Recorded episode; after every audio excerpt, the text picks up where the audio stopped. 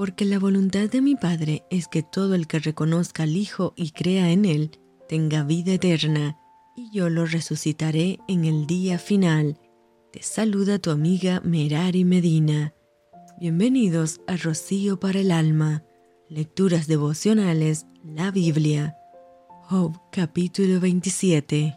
Reasumió Job su discurso y dijo, Vive Dios, que ha quitado mi derecho, y el Omnipotente que amargó el alma mía, que todo el tiempo que mi alma esté en mí, y haya hálito de Dios en mis narices, mis labios no hablarán iniquidad, ni mi lengua pronunciará engaño. Nunca tal acontezca que yo os justifique hasta que me muera. No quitaré de mí mi integridad. Mi justicia tengo asiada y no la cederé. No me reprochará mi corazón en todos mis días. Sea como el impío mi enemigo y como el inuco mi adversario. Porque ¿cuál es la esperanza del impío? Por mucho que hubiere robado cuando Dios le quitare la vida.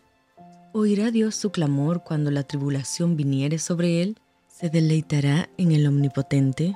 ¿Invocará a Dios en todo tiempo? Yo os enseñaré en cuanto a la mano de Dios no esconderé lo que hay para con el Omnipotente.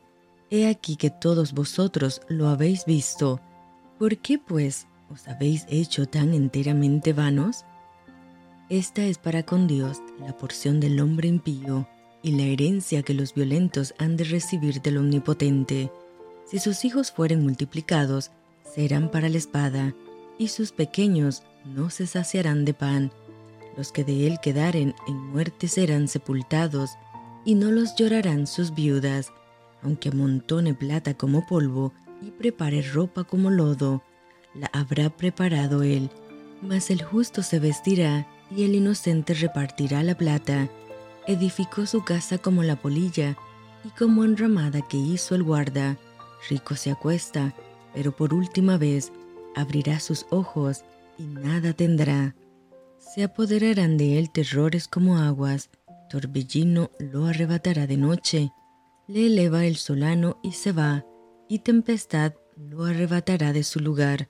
Dios pues descargará sobre él y no perdonará, hará él por huir de su mano, batirán las manos sobre él y desde su lugar le silbarán.